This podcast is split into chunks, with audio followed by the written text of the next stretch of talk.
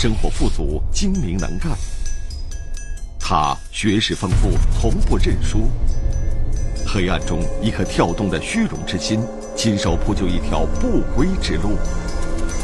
绑架、营救，一场生死对决拉开帷幕。黑洞惊魂，天网栏目即将播出。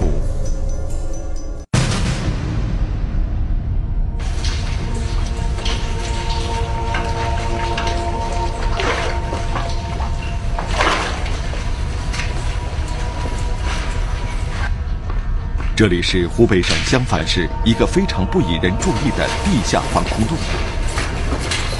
当时我吓了一跳，哇，怎么这么复杂？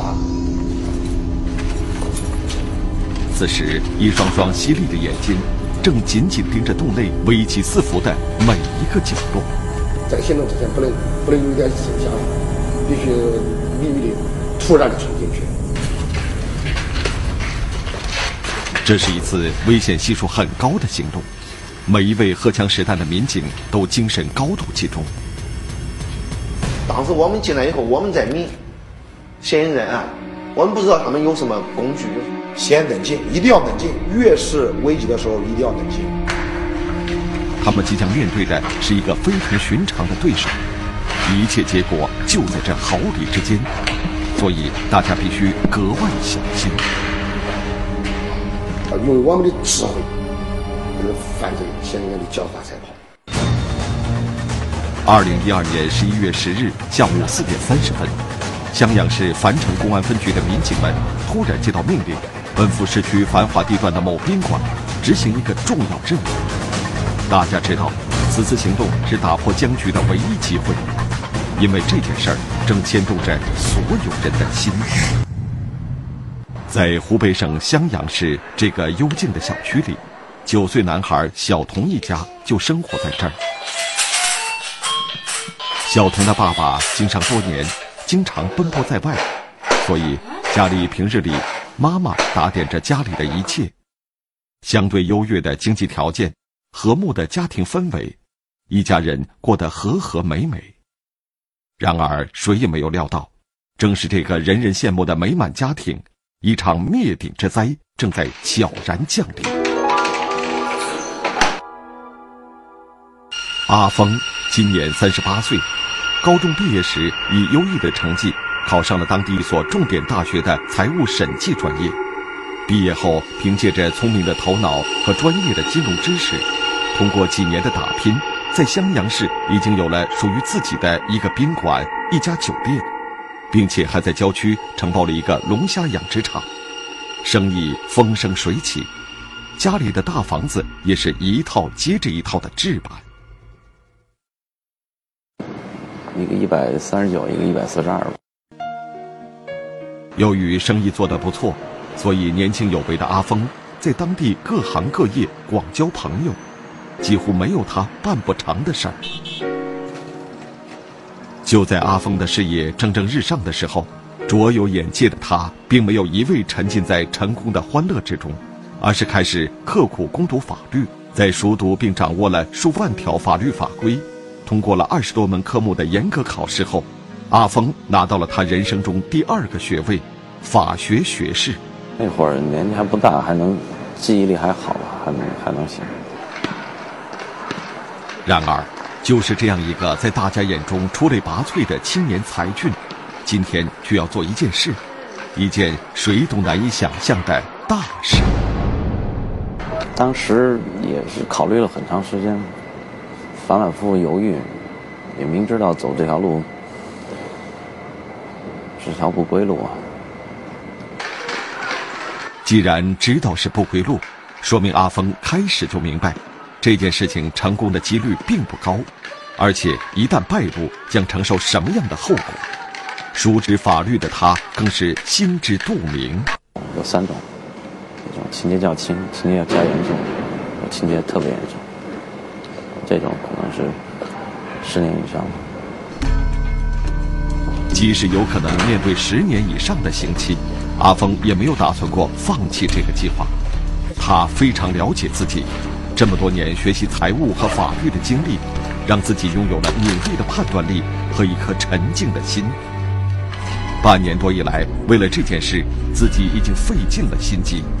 只要考虑周全，肯定有机会一搏。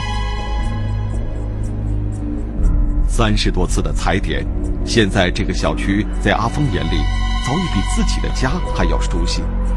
要想成功，必须详细掌握对方的家庭情况以及作息时间，任何一个细节都不能出现错漏，否则就会功亏一篑。买了个望远镜，望远镜看他放学的时候，是个无线的，呃，一个摄像头很小，摆在他们家门口一个隐蔽角落里就行了。他总是不断的告诫自己不要着急，为了让自己掌握的情况更多，这样的监视工作他会分散在每个月的不同时间来做，也许这样能够更周详一些。时间规律都是一样的，那个放放学的时间都是一样的，然后就是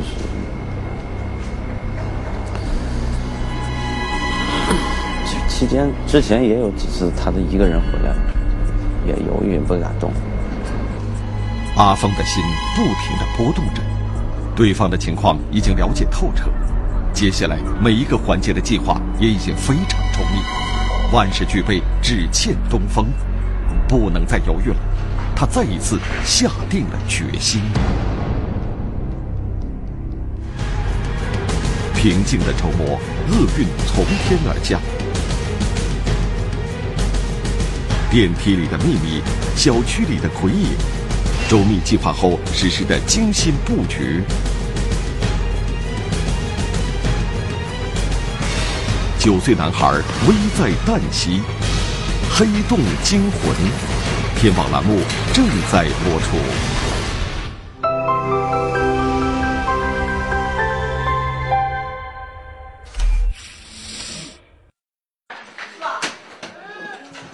今天是周五，一早起来。想想明天就可以拿着新买的玩具去找小伙伴们玩已经上四年级的小童心里就忍不住的一阵快乐。收拾好书包，和家人简单道别后，他便高高兴兴的走出了家门。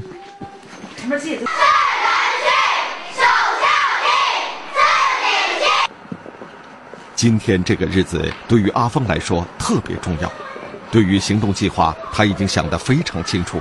所有的成败就看这接下来的几个小时了。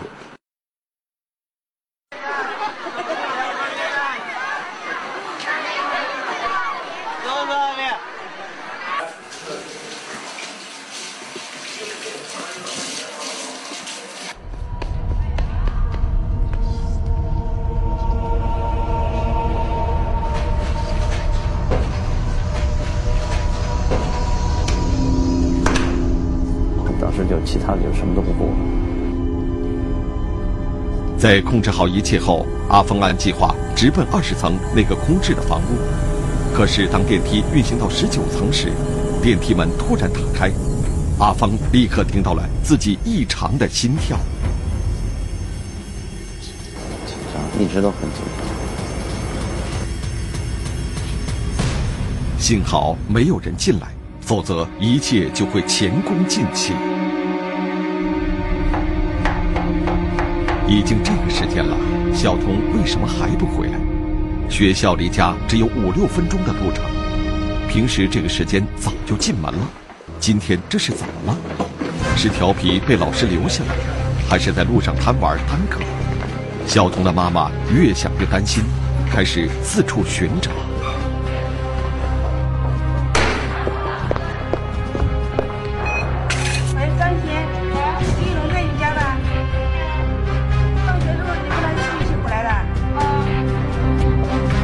此时，小童的妈妈心里已经越来越发慌。老师和同学都看见儿子放学后就往家走，可是这都一个小时过去了，怎么连人影都没有见到？一种不祥的预感让小童妈妈不敢再想下去。心急如焚的她连忙到物业公司求助，希望从小区的监控录像中寻找儿子的身影。是中午十二点十分，小区正门的监控录像。画面中的小童和同学一起有说有笑地进入了小区。小童妈妈连忙找到这名同学，反复询问。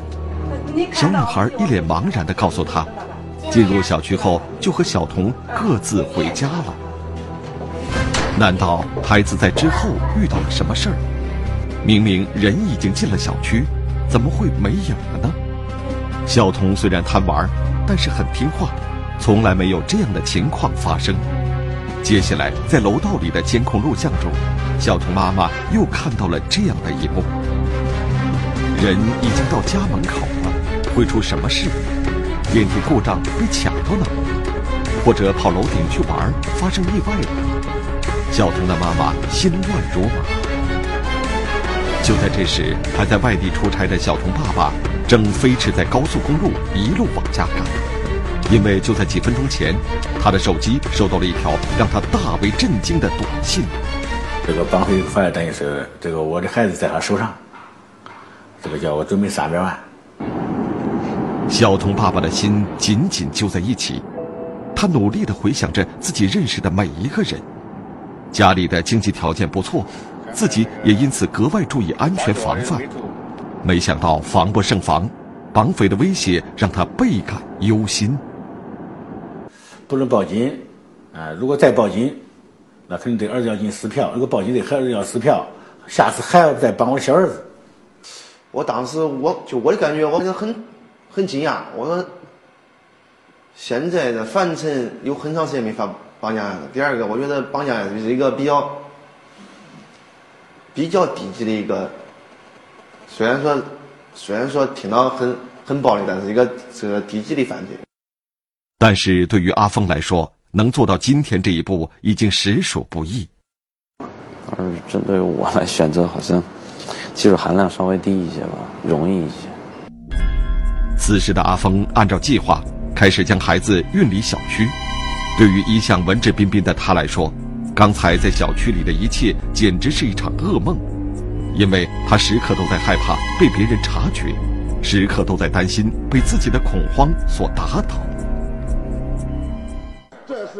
此时，在樊城分局的办公室内，接到报案的侦查员已经开始研究对策。孩子是在电梯间消失的，那里应该就是绑匪下手的地方。但是，警方发现。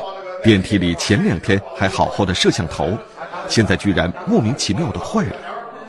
这个重要的线索断了，接下来该怎么办？所以他把这个小孩弄走，从这个小区绑走，肯定要用要用交通工具的，不可能用个麻袋一装扛着出去，那么明显的事情他肯定不会做。所以说他肯定要用交通工具。所以说这时候我们想到了视频。我们调取了大量的视频，这个事情不是一天两天的，这是我们想到犯罪嫌疑人肯定要会踩点。于是，警方分成几组，开始对小区及其周边的所有录像进行查看。大家坚信，答案就在其中。监控录像中，两名男子疑点重重，步步紧追，嫌疑车辆意外消失。一次精心预谋的绑架，一场艰难被动的煎熬，警方将如何走出困境？黑洞惊魂，天网栏目正在播出。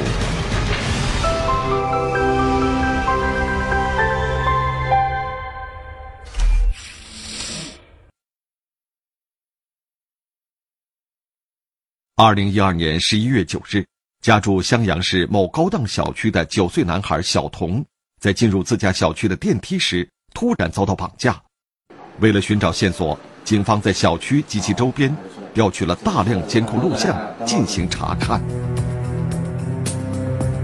这是小童放学途中的监控画面。画面中，我们看到这个穿蓝衣服的小男孩就是小童。放学后，他正独自往家走。在反复观看后，警方发现，此时在小童的周围并没有什么可疑人员的出现。在进入小区时，小童遇到了和自己住在同一小区的女同学，两人有说有笑，结伴走进了小区。两人分开后，小童进入了自家的楼道。顺着这段画面，我们再往前看，注意，问题就出在这里。这是小童进入楼道前的画面，此时有两个戴帽子的男子刚刚从电梯内出来。刚走出楼道几分钟，他们又突然返回。这时，紧随其后出现的就是刚刚放学回来的小童。这娃子还没拿正好跟他延续下去看，结果又没有发现犯嫌疑人和小孩的踪迹了。那么说明小孩已上电梯，在电梯过程中遭到了绑匪的劫持，但是肯定是不出去的时候，肯定不是从电梯里面出去的。另外一条通道，那都是地下车库。小区的地下车库四通八达，警方开始对案发时间段经过的每一辆车进行筛查比对，最终发现了一条可疑的线索。在十一点四四十四分的时候，有一辆黑色的这个老款尼桑车，车牌号是鄂 F 一 D 幺九五，发现这辆车是个盗牌车，真实的牌子是一个。神龙富康蓝颜色的。此时的阿峰已经按照预先的计划，和同伴逃离出了小区。他们的车正朝着一个自己精挑细选的地方驶去。到了那里，一切就安全了，因为只有这个地方，谁都不会找得到。阿芳知道，现在什么也不能多做，只需要在这里静静的等待，就一定能成功。在锁定了这辆可疑的黑色轿车之后，侦查员开始在交管中心根据监控录像，顺着这辆车离开小区后的行驶路线开始一路追踪。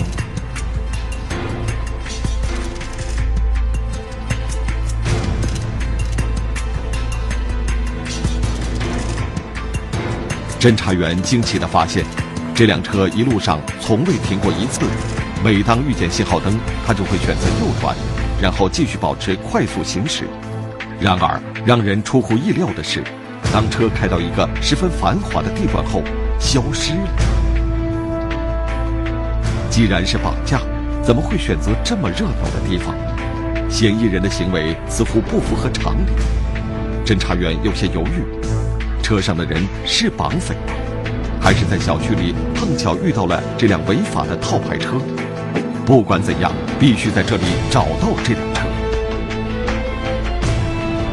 而此时，在樊城区公安分局的会议室内，民警们已经如坐针毡。一般的绑架案子，犯犯罪嫌疑人一般会主动的跟受害人取得联系，但是这个犯罪嫌疑人心理素质好，他当时我记得是十一月十月九号的下午两点十五分发了第一条短信以后，一条短信都没发。此时的等待如同一种煎熬，五个多小时过去了，嫌疑人没有任何动静，也根本不发短信催促赎金的事儿。这种异样的安静让警方感到强烈的不安。从他的整个监控录像看，这人啊，这一种感觉，职业的感觉，不像是那种穷穷穷凶极恶的。但是呢，这个就怕熟人作案，一所以熟人作案的话。人质是最有生命安全的。一个多小时后，负责在外侦查的民警传回消息，他们已经在那片繁华地带找到了停在隐秘处的嫌疑车辆。那么，这会是绑匪的车吗？不管怎样，接下来要做的就是紧紧的盯住他。那是必须是不简单的，哎，二十四小时的不简单的，就要把他盯住。十个小时过去了，此时在阴暗的防空洞内，阿峰的心已经分不清白天黑夜。多年奔波和努力，那个饱读诗书、清高自傲的自己，如今竟会沦为敲诈勒索的绑匪。想想这一年多以来自己的起起伏伏，人生真的就是一场戏吗？他越想，脑子里越乱，只有那两个最爱的人格外清晰。最后还是想着为了老婆，还是为了家拼一把。夜深了，在小童家，这个昔日里藏劲有力的男人，看着属于儿子的每一样东西，心如刀割。不知道儿子今天还在不在这个世界上？如果在，平常就怕黑的他，今天晚上又将在怎样的恐惧中度过？此刻的他体会到了一种从未有过的无助。我就感觉，哎，过去对儿子实际上不是很好，因为脾气比较躁，我就对爱孩子呢，这个这个缺失的比较多，爱的爱是比较缺失，有时候呢吼他凶他，儿子很胆小，其实很胆小的，他他在别人面前很胆大，在我面前很胆小，可能是儿子有点怕我，啊，这个 我就觉得这个，嗯，对孩子关心，如果这个孩子能得救。啊，一定要把他带到我身边，啊，经常带他出去转一转。这一夜，他无法入睡，也无力再想下去，只能默默的承受着这痛彻心扉的煎熬。彻夜未眠，孩子生死未卜，滴水不漏，有人步步为营。玩具。黑洞，一个不经意的发现，打开冰山一角；一场惊心动魄的营救，一个匪夷所思的秘密。是什么让美满的人生坠入深渊？黑洞惊魂，天网栏目正在播出。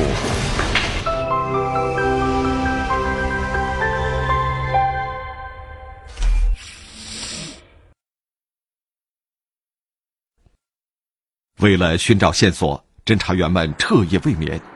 但是从案发至今，嫌疑人一共就发来了三条短信，并且拒绝了和小童对话的要求。已经二十四小时了，嫌疑人的滴水不漏，几乎封闭了所有消息。接下来该怎么办？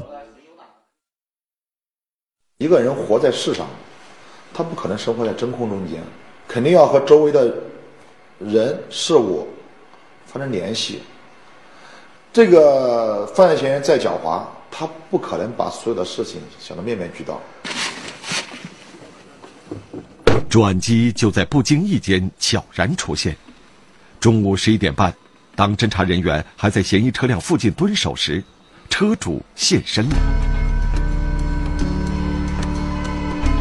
看样子，他应该刚从对面的餐馆吃完饭，手里还拎着打包回来的食物。但是最让侦查员兴奋的是，在他手里拿着的另外一样东西——小孩的玩具。看来孩子还活着。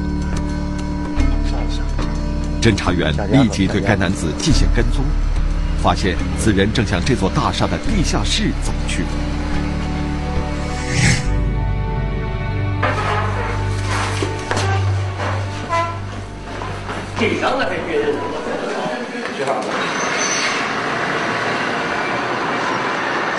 一切准备就绪后，民警们开始向大厦的地下靠近。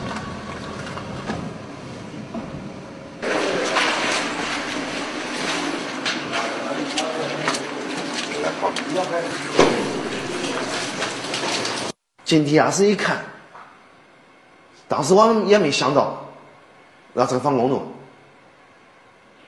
然后里边还滴水。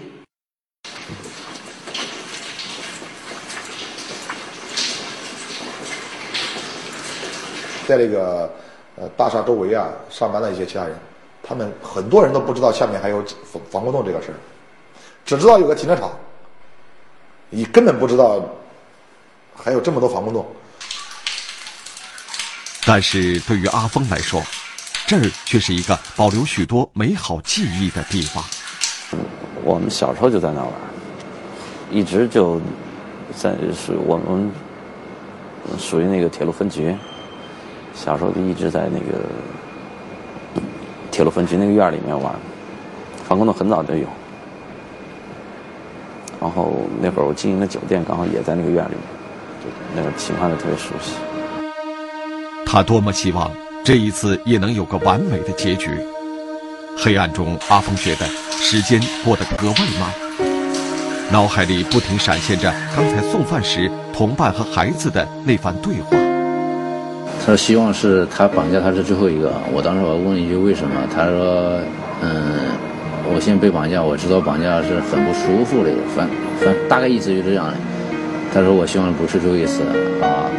最后他跟我说，我说好，我就跟他说，我说师傅保证，这是第一次，也是最后一次。小孩把手伸出来了，小指头要给我拿走，弄过来了。这一幕让阿峰的心翻江倒海，他不愿再看下去，也不想回答小童一遍遍问他关于钱和生命哪个重要的问题。他只希望一切能够快点过去，希望自己能够快点拿到那笔赎金。却丝毫没有察觉到民警们正在慢慢靠近。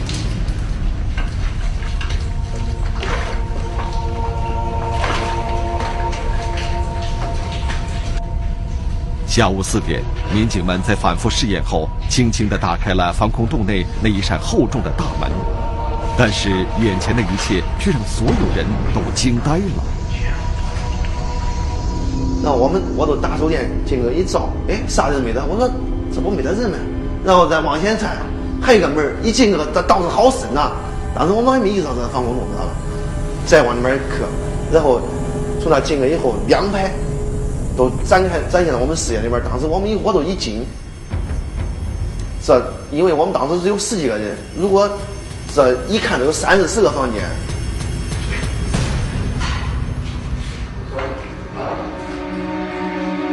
我们以以为一个房东进去就是跟一个就是大厂子一样，对，避难场所嘛，是吧？没想到里面就是里面就是一间两间的，是吧？隔开了。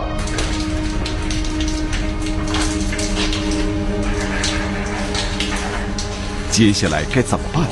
这么多的房间，孩子被关在哪一间？守护孩子的嫌疑人又有几个？大家知道，此时稍有不慎，后果不堪设想。么排查？是一下子都往一个房间跑，还是分还是分开？分散了怎么办？万一一个警察面对三四个犯罪嫌疑人怎么办？万一三四个犯罪嫌疑人把这个小孩当成人质挟持了怎么办？跟着警察对抗怎么办？我都要考虑到啊。两个字儿：迅速，一定要迅速。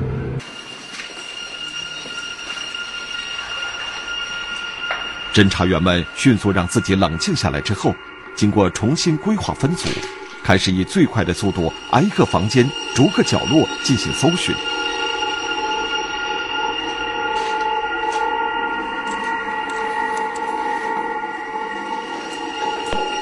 虽然处境危险，但是有一个格外有利的条件，就是墙体厚重的防空洞内隔音效果非常好，所以只要动作轻。就不易被嫌疑人发觉。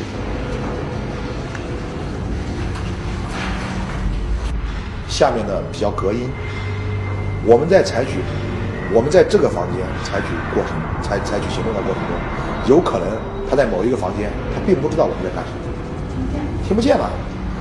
他防空洞的大门都是就像六七十年代修的，就这么厚的那种那种石材，听不见了，比较隔音呢。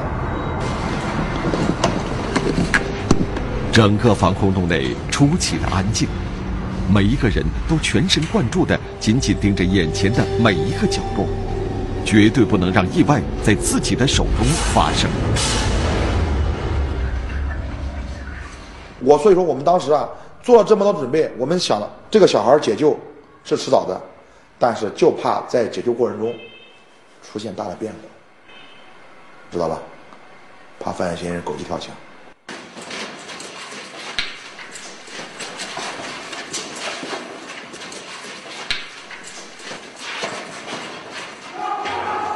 二零一二年十一月十日下午六点，在经过一天一夜的不懈努力后，樊城区公安分局的民警们终于在这个阴暗的防空洞内将小童成功解救，同时将两名绑架小童的犯罪嫌疑人当场抓获。就在警察突然出现的那一瞬间，阿峰才真正感觉到什么叫彻底绝望。坦白的说。在电梯上那会儿，绝望了。时间已经到了晚上八点了。尽管受到了惊吓，最终安然无恙走出防空洞的小童，和爸爸妈妈紧紧相拥，喜极而泣。而同样刚刚从阴暗的地下走出来的阿峰，此时抬头看着这一抹温柔的月光，都让他感到是那么的刺眼。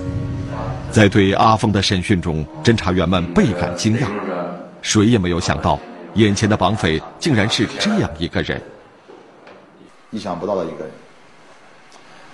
用我们本地话说，一般人做一个正常人来说，都不会去干这样的傻事但这样人干了，家庭条件好，高学历，他做这个事情，我我一般不知道他为什么，我现在我到现在也想不通，他一句话就是为了钱，但是为钱不可能做出这样。这么大、这么伤天害理的事情，其实有的是阿峰自己也没有想通。阿峰告诉警方，近一年以来，自己的生活发生了大的变故。由于经营不善，去年开始他的生意出现了危机，而且每况愈下，几乎到了难以维持的地步。这个一个资金链断了以后，会牵扯的几个几个经营项目可能都要受牵连，然后。之前进来之前也是在从拆东墙补西墙，嗯，还有银行贷款，借的有高息。其实，即便是从头开始，头脑精明的阿峰也绝不至于狼狈不堪。可是，已经习惯了风光、习惯了享受的他，不愿面对眼前的现实，于是他就开始到处想办法找钱。一次偶然的机会，他从别人那里得知，小童父亲的生意做得很大，这股刺鼻的钱味儿顿时吸引了阿峰。他决定铤而走险，通过绑架勒索从小童身上弄出一笔钱来，挽救自己的事业。很多次，然后觉得不能做，然后就停下来。过段时间，就感觉压力越来越大，这样。然后又想起，还是做，不做，反反复的犹豫了很很多次。但是他身体里跳动的那颗阴暗的虚荣心，却在一遍遍告诉他，不能输。在走上这条不归之路的时候，他忘记了，无论顺境还是绝境，无论受过专业法律教育，还是仅仅懂得一点点杀人偿命、欠债还钱的朴素知识。任何时候，法律的底线绝对不容逾越和突破。其实人到绝境的时候，倒倒能想出很多办法。现在进来以后回想起来，倒是还能还能有其他的处处理方法，不用选择这条路。但是从犯罪心理学上来说，任何一个犯罪分子，他都有一种这种侥幸的心理吧。当初也是抱着一种侥幸的心理。如今，小童已经恢复到正常的学业当中。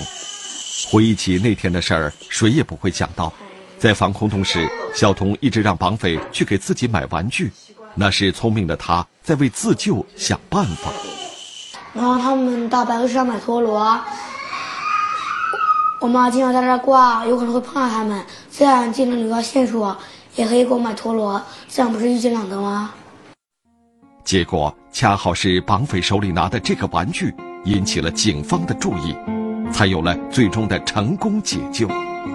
小孩还是挺勇敢的，挺佩服。案件已经尘埃落定，等待阿峰的将是那些年他熟读的一条条法律的严惩。此时。后悔不已的阿峰，终于可以回答在防空洞中九岁的小童反复问他的那个问题：钱和生命到底哪个重要？其实，人生最重要的就是快乐的活着。